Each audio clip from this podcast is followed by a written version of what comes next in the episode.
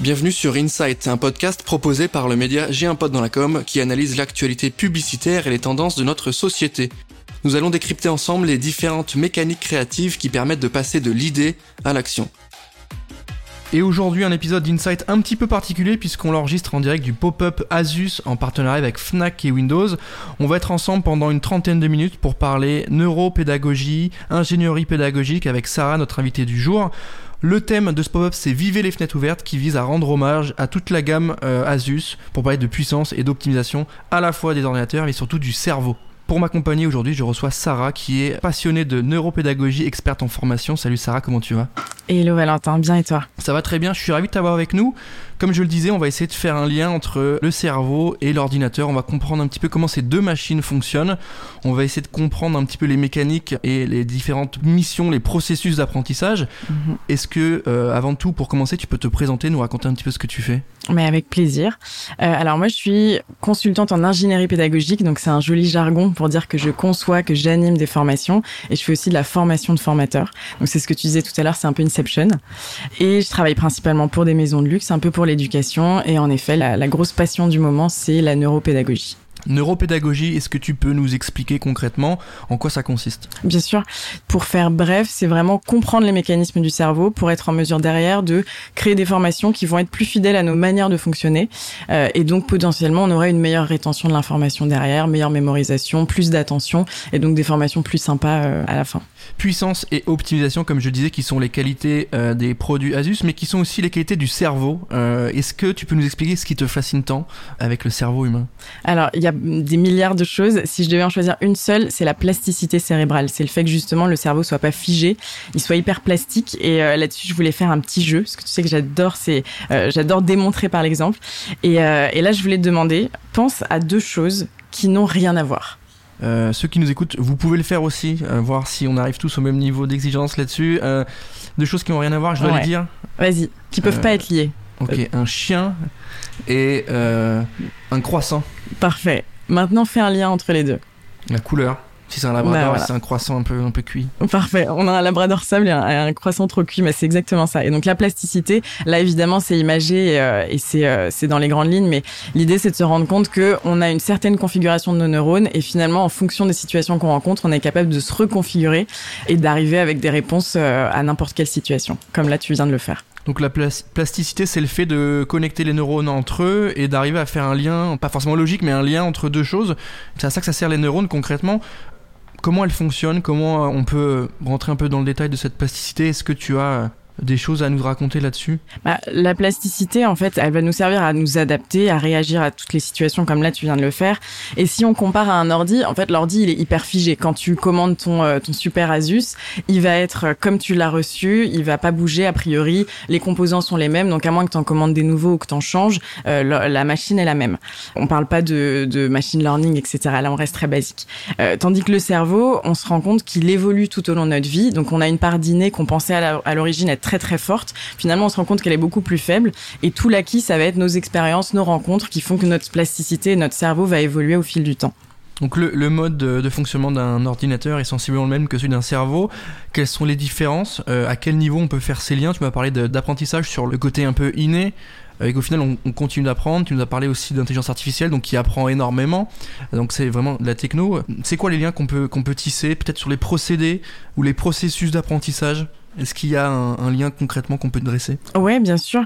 Donc évidemment, il y a des grandes différences. La plasticité notamment, l'ordinateur n'est pas plastique, mais par contre, dans la manière de traiter l'information, on utilise souvent cette analogie où dans le cerveau comme dans l'ordinateur, on a une phase d'encodage, une phase de stockage et une phase de récupération. Donc là, si tu veux, je peux euh, détailler un chouïa là-dessus. Dans l'ordinateur, tu as, as tes lignes de code, c'est ton encodage, euh, tandis que dans le cerveau, tu vas avoir tes réseaux de neurones. Donc tu vas percevoir quelque chose qui va être transformé en message biologique et qui va se balader dans tes réseaux de neurones. Ça, c'est l'encodage.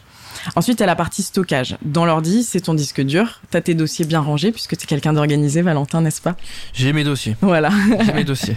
Donc, c'est là que tu stockes tes infos, tandis que dans le cerveau, tu vas avoir différents types de mémoire. Tu as la mémoire à court terme et la mémoire à plus long terme. Donc ça, ensuite, c'est, je détaillerai pas tout ça, mais il y a différentes manières d'appréhender, enfin, de, de mémoriser une information. Et ensuite, à la partie récupération, parce que quand on mémorise une information, c'est pour pouvoir la récupérer à un moment et puis s'en servir dans différents différents contextes. Euh, et là, tu as deux types de récupération. Bah, soit c'est un petit peu malgré toi, ou juste tu vas récupérer l'info parce que tu as quelque chose qui t'a fait penser à, une situation. Soit tu vas faire un effort pour aller chercher l'information, comme quand tu es euh, devant un examen ou, euh, ou dans une situation où tu as besoin d'aller chercher une info.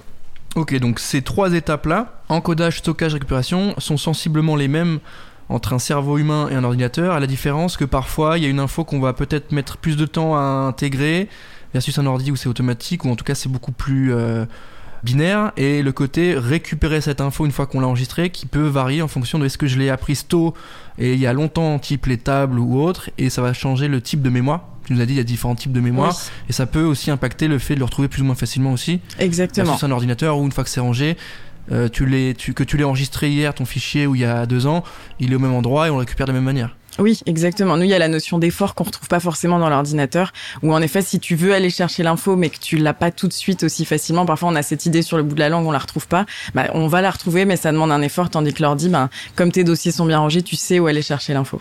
Encodage, stockage, récupération. Est-ce que tu es euh, en mesure de nous donner un petit exemple ou un petit jeu pour qu'on s'entraîne? Je sais que tu es là pour ça et que tu en as préparé plusieurs. Oui, j'adore les jeux. Alors, j'ai un, petit jeu qui m'avait été euh, transmis par un chercheur en neuropédagogie qui s'appelle Pascal Roulois. J'adore ce jeu. Euh, alors je te demande, et là tout le monde peut le faire également, euh, cite-moi les, jours de la semaine par ordre chronologique pour commencer. Ok, ça je pense que je peux y arriver. Lundi, mardi, mercredi, jeudi, vendredi, samedi, dimanche. Bravo. Merci. Maintenant, fais la même chose par ordre alphabétique. Alors. Bonne chance. Paradoxalement, le premier, c'est le dernier, donc c'est dimanche. Ouais, bien. Dimanche. LM lundi, mardi, mercredi. Ouais. Vendredi, jeudi, ABC logique. Le jeudi doit être un peu avant. Vendredi, euh, non, jeudi, samedi, vendredi. Ouais, exactement. Donc tu vois, c'était fastoche ou pas fastoche? C'était fastoche non, ça demande un, vrai exercice. Et ça peut varier en plus, je pense, par rapport à, la manière dont tu réfléchis, mais c'est vrai que ça demande une, un effort un peu plus différent et intéressant. Ouais, ouais là, ce qui est intéressant, c'est de regarder en termes de, timing. Dans le premier cas, c'est vrai que c'était hyper rapide. Là, on le voit qu'en 3 secondes 30, tu le récupères. Par contre, dans le deuxième, tu sens que ton cerveau va chercher l'info, que ça demande un effort. Euh, là, ce qui est intéressant, il y a deux conclusions qu'on peut tirer. C'est que la manière de d'encoder l'information, d'apprendre une information, ça va aussi euh, orienter la manière dont tu la restitues, dont tu vas la rappeler, dont tu vas la chercher. Et donc pour le coup là, quand tu apprends les jours de la semaine dans l'ordre, bah, ça devient hyper automatique et tu les ressors en trois secondes. Et par contre, quand on te demande de ressortir la même info mais avec une perspective différente, euh, c'est un peu plus long. Donc ça, c'est la première conclusion. La deuxième qui est aussi intéressante, c'est de voir que tu as réussi à le faire quand même. Et là, on parlait de plasticité tout à l'heure, et c'est vraiment ça, c'est que le cerveau est quand même capable de rappeler l'info, juste ça demande un petit effort supplémentaire. Pourquoi on a du mal à apprendre euh, ce type de choses euh, En tout cas, pourquoi c'est plus compliqué Tu nous as dit que c'est la manière d'apprendre la chose qui, qui va euh, impacter la restitution?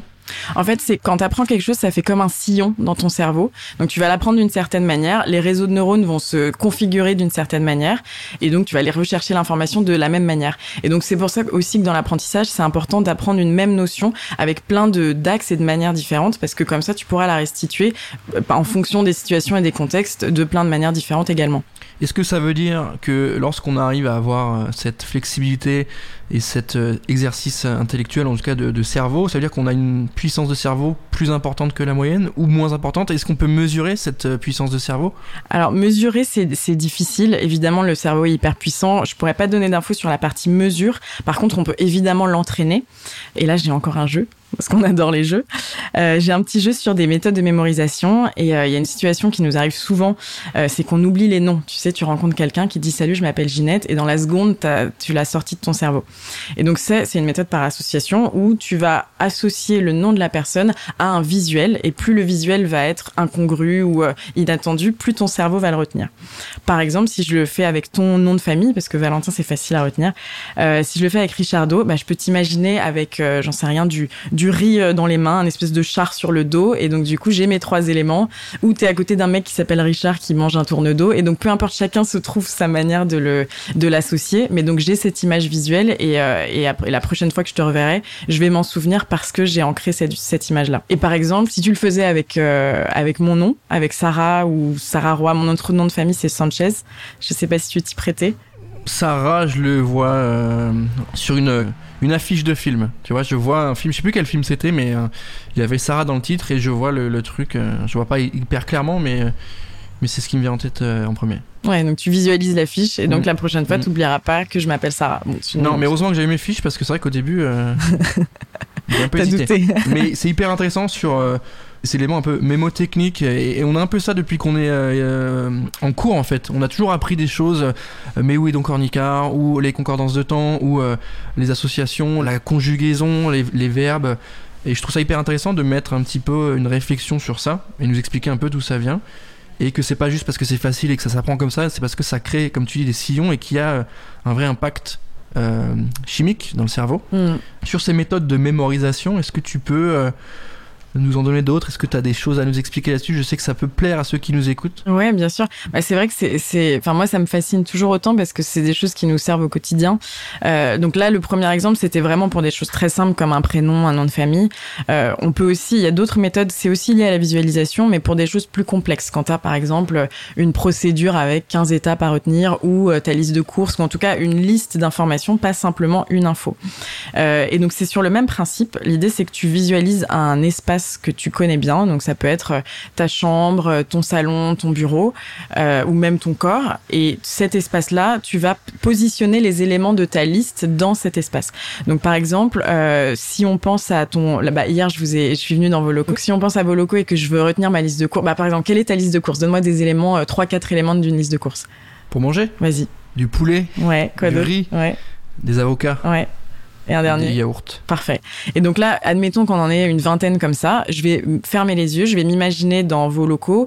Euh, donc là, je vois très bien la pièce. Euh, je vois euh, qu'il y a le petit néon, j'ai un pote dans le coin. Et donc, je vais imaginer que le poulet, il est posé sur le néon, que j'ai euh, le l'avocat qui est à côté sur le micro. Et en fait, il faut que ce soit un peu absurde pour que le cerveau le retienne. Et donc, je pose les éléments comme ça dans la pièce. Et, et ensuite, je vais pouvoir le restituer une fois dans le magasin. Je vais me remettre en situation dans vos locaux. Et je vais, je vais pouvoir restituer les 4 ou les 20 X éléments qu'on aura euh, cités. D'accord, donc il faut euh, passer par l'absurde, il faut visualiser. C'est une méthode de visualisation. Ce que tu m'expliques, ça me fait penser un peu euh, peut-être à, à, cette croyance. Tu me dis si c'est vrai, mais quand on révisait nos fiches de bac, il y en avait qui étaient beaucoup plus sur une méthode d'écriture avec des fiches, d'autres qui étaient capables de juste en lisant imprégner les infos et d'autres ils devaient les dire, ils devaient échanger, ils devaient parler, ils devaient dire la phrase. est-ce que c'est vrai? Est-ce que c'est une croyance? Et, est-ce que tu as des choses à nous dire là-dessus? Ouais, mais ça c'est hyper intéressant. Il y a eu un, un grand neuromythe autour de, des styles d'apprentissage. Donc finalement, en effet, notre manière d'encoder l'information, on a tous des préférences. Certains préfèrent euh, écouter, euh, comme tu disais, en discuter, écrire, etc. Par contre, ce qui est important de retenir, c'est qu'on n'a pas un seul style préféré. On a un style préféré d'encodage, mais par contre, pour vraiment ancrer une information, il faut mélanger les styles. Donc si un professeur se dit, OK, lui, il est très visuel, donc je vais lui montrer que des éléments visuels, ça fonctionnera pas bien. En tout cas, pas aussi bien que de mélanger les styles d'apprentissage. J'ai une autre question là-dessus, mais est-ce qu'il y a un, côté, est-ce qu'une émotion peut être liée à, une info? Est-ce que euh, euh, je, pense évidemment à l'aspect un peu euh, sensoriel avec Proust, etc. Mais est-ce que une info, une émotion, les deux peuvent être liés Tu vois, est-ce que lorsque tu as telle émotion, euh, bah, t'as tel euh, élément qui revient ou à l'inverse quand tu penses à quelque chose ça peut t'amener à avoir telle émotion. Est-ce que c'est possible ça? Alors j'ai pas d'éléments euh, scientifiques là-dessus. Il existe sûrement plein d'études. Par contre c'est intéressant de se dire qu'en effet plus tu vas avoir d'émotions mieux tu vas retenir a priori. Et d'émotions positives comme négatives d'ailleurs les moments marquants de notre vie dans les deux sens on les on les retient mieux. Donc à creuser mais mais il y a en effet à mon avis un impact important. C'est hyper intéressant. Euh, sur l'apprentissage, c'est un peu euh, là où on veut vraiment avoir des vraies solutions, des vrais tips. Euh, est-ce que tu as euh, de quoi nous expliquer un peu Est-ce qu'on peut améliorer notre capacité d'apprentissage? Est-ce qu'on peut l'optimiser? On veut apprendre mieux, plus rapidement, plus efficacement. Est-ce que c'est possible? Et comment on fait Alors ouais, je, on, restons optimistes. Évidemment que c'est possible. Le cerveau, il est complètement fait pour apprendre. Euh, et j'ai appris récemment un truc que j'adore, c'est le, le fait que la, le cerveau apprenne par l'erreur. En fait, finalement, si tu ne fais pas d'erreur, c'est que tu sais déjà, tu es dans ta zone de confort, donc il n'y a pas d'apprentissage. Et donc ce qui se passe, c'est qu'à chaque fois qu'on est face à une situation, le cerveau est très euh, statisticien. Donc, il fait des tonnes d'hypothèses en permanence. Et ensuite, l'hypothèse va être soit vérifiée. Donc, si ton hypothèse, elle est correcte, t'apprends pas parce que tu, tu, tu, savais déjà finalement. Soit elle est pas vérifiée. Et là, pour le coup, il y a apprentissage. Donc, si je te donne un exemple, euh, tu vas avoir ton professeur, euh, je pense aux étudiants qui peuvent nous écouter là, qui peuvent nous demander, euh, bah, OK, place sur la carte le Luxembourg. La personne va le placer au Japon. OK, il y a erreur. Mais donc, le prof va réajuster en disant, bah non, c'est ici. Et donc, le, il y a apprentissage. Donc, c'est vraiment intéressant de voir que quand tu te trompes, finalement, c'est qu'il y a une marge de progression et c'est là que tu apprends. Donc c'est plus facile, en tout cas c'est plus efficace de même peut-être de faire du coup le, le, de se tromper et du coup euh, d'encourager ça euh, pour qu'il y ait apprentissage plutôt que d'avoir à chaque fois 10 sur 10 et avoir tout juste. Exactement. Et à l'école, c'est vrai qu'on n'a pas tellement cette culture, alors que pourtant l'erreur devrait être valorisée parce que c'est comme ça qu'on apprend. C'est intéressant. On prend peut-être euh, 3 secondes pour euh, avoir un peu plus de hauteur, mais quand on parle d'échecs, de, de, moments où on se trompe dans notre vie pro, etc., et qu'on qu'on on dit que c'est une manière d'apprendre, bah c'est à la fois très phrase un peu gourou, mais c'est en même temps vrai dans ce que tu me racontes. Le fait de se tromper, euh, de pas réussir ou d'avoir donné une mauvaise réponse ou euh, ou autre, bah ça impacte la capacité d'apprentissage et euh, au final c'est plus bénéfique. Oui, on, on, espère ne pas se tromper tout le temps, mais en effet, il en faut parce que sinon, euh, ça veut dire qu'on est déjà au climax, on est à notre top, alors que l'idée c'est aussi de bah, de grandir et de s'améliorer en permanence. Donc l'erreur sert aussi à ça. J'ai une question pour toi, Sarah, sur euh, les éléments qu'on intègre et ce qu'on apprend. Est-ce qu'il y a des choses qu'on oublie plus facilement que d'autres? Est-ce que la chose que tu as appris le plus récemment, tu l'oublies plus vite? Ou à l'inverse, qu'il y a des choses que tu as appris quand tu étais petit et que tu oublies euh, Je pense aux tables. Bon, moi, je vais pas vous mentir, je les connais pas, mais il y a des choses qu'on a appris il y a longtemps qu'on retient et on, se demande comment. Et à l'inverse, des choses qu'on apprend la veille, on dit ouais, il faut pas que je l'oublie. Au final, au bout de deux semaines, tu t'en souviens plus. Donc, qu'est-ce qu'on oublie le plus facilement? Bah, ce qui euh, ce que j'ai aussi compris récemment, c'est qu'on on, on, perd le plus d'informations au moment où on l'apprend finalement. Donc on a tendance à se dire oui, avec le temps, c'est là que l'information s'effrite dans notre cerveau et qu'on le qu'on la perd. Alors que finalement, c'est vraiment au moment de l'apprentissage où la plus grosse quantité d'infos est perdue. Donc pour pallier à ça, euh, il y a deux types de manières de mémoriser. En fait, soit tu as la mémorisation massée où tu apprends tout d'un coup, genre c'est la veille de ton examen et t'as pas révisé, donc tu vas bûcher pendant 4 heures, ou alors la, mémorisation distribuée. Et là, pour le coup, tu fais des rappels au fil du temps. Donc peut-être que deux semaines avant l'examen, tu vas réviser. Deux jours après, euh, tu relis ta fiche. Ensuite, tu fais des questionnements. Ensuite, tu regardes une vidéo sur le sujet, etc. Et donc cette distribution, euh, cette pardon mémorisation distribuée, euh, elle est, elle est à favoriser parce que c'est ce qui va vraiment permettre d'avoir une mémorisation sur le plus long terme. Ok, bah écoutez, ceux qui nous écoutent, euh, favorisez cette euh, méthode-là. Euh, Est-ce que tu as un autre tips pour nous pour quelque chose qu'on puisse appliquer dans notre vie de tous les jours? Est-ce qu'il y a une méthode ou un tips applicable dans notre vie de tous les jours au travail, par exemple? Ouais, euh, il y a une méthode qui marche très bien. C'est euh, assez évident, mais on, s'en sert peu. C'est l'apprentissage par les questions. Euh, là, quelqu'un qui m'inspire beaucoup, c'est Jérôme Hubert, qui est un professeur de maths qui a reçu le prix national de l'innovation euh, du Conseil scientifique. Et en fait, lui, il s'inspire, tous ses cours, il les crée à partir de modalités inspirées des sciences cognitives. Et ce qu'il a fait, donc on, là, c'est sur un exemple sur un cahier, on pourrait le transposer à du digital, mais ce qu'il a fait avec le cahier de ses étudiants, c'est que il attend tout son cours normalement, et là où il y a des points qui sont essentiels, il va coller une espèce de petite bandelette par-dessus avec la question. Et donc, quand tu soulèves la bandelette, donc tu réponds d'abord la question dans ta tête et quand tu soulèves la bandelette, tu as la réponse en dessous. Ce qui fait que tu as à la fois le contenu et la mécanique de questionnement au même endroit dans ton petit cahier. Donc ça, ça peut être appliqué dans le dans le travail. Je sais pas si, si des gens prennent des notes euh, sur papier ou puis il y a certainement des applications euh, qui le permettent. Mais euh, je trouve que le questionnement, c'est vraiment une manière de mémoriser qui est hyper efficace. Donc on apprend mieux en mettant le propos de base et en le en le challengeant avec une question et en donnant la réponse plutôt qu'en ayant une affirmation claire. Ça marche mieux comme ça. Ce qui paraît pas forcément naturel. Si on dit c'est ça qu'il faut savoir, c'est comme ça, on l'apprend, on se pose pas de questions justement. Alors qu'à l'inverse, le, le, fait de problématiser, de questionner, ça marche mieux. Exactement, ouais, le, le, cerveau a un côté un peu curieux où si tu lui donnes juste l'info en descendant comme ça, euh, ben il va peut-être la retenir, mais peut-être moins parce qu'il fait pas l'effort de se dire ok alors quelle est la réponse? Et donc là il va aller chercher dans euh, ces différents systèmes de mémoire et il va construire sa réponse lui-même. Donc euh, le fait d'être proactif, enfin pas forcément proactif, mais d'être actif euh, dans le dans la recherche de la solution, ça permet d'ancrer la notion mieux que simplement de l'avoir en descendant. Merci Sarah pour les infos. Euh, c'est hyper intéressant et je pense que tous ceux qui nous écoutent aujourd'hui se rendent compte de la puissance du cerveau et, son côté un petit peu extraordinaire. Euh, J'ai une dernière question pour toi Sarah. Euh, on a vu la puissance du cerveau, on a vu sa, capacité à faire des choses assez extraordinaires. Moi j'ai une question qui nous revient beaucoup aujourd'hui par rapport à notre mode de travail, notre mode de vie avec beaucoup de choses en même temps, les notifications, les mails, les coups de fil, les réunions, euh, cette capacité qu'on a à vouloir être un peu multitâche, est-ce que foncièrement on est multitâche ou pas? J'aimerais te dire oui, mais c'est pas le cas malheureusement. On n'est pas multitâche. On, alors, on l'est dans un cas très particulier, c'est quand on a une tâche qui est automatisée. Donc, par exemple, tu conduis et tu papotes en même temps, euh, tu vas euh, bouquiner et écouter, ou alors quand tu as une tâche de fond, tu bouquines et t'écoutes de la musique, mais tu pourras pas euh, écouter les paroles et lire en même temps. Donc, quand c'est vraiment des tâches euh, qui sont de la même nature, on n'est pas multitâche. Et même si on l'était, tu as toujours une latence euh, quand tu switches entre les deux tâches. Donc, malheureusement, non, on ne l'est pas. Ok, donc le cerveau est brillant et malheureusement à certains égards pas forcément aussi performant qu'un ordinateur et en même temps peut-être plus élastique, plus adaptable et plus intéressant sur différents abords. Merci Sarah d'avoir pris le temps de répondre à mes questions. Merci à toi. On arrive à la fin de cet épisode. Merci à tous de nous avoir écoutés. Je rappelle que cet épisode a été enregistré en direct euh, du pop-up Asus en partenariat avec Fnac et Windows 11. Merci à tous de nous avoir écoutés et moi je vous dis à très bientôt pour un nouvel épisode d'Insight. À bientôt.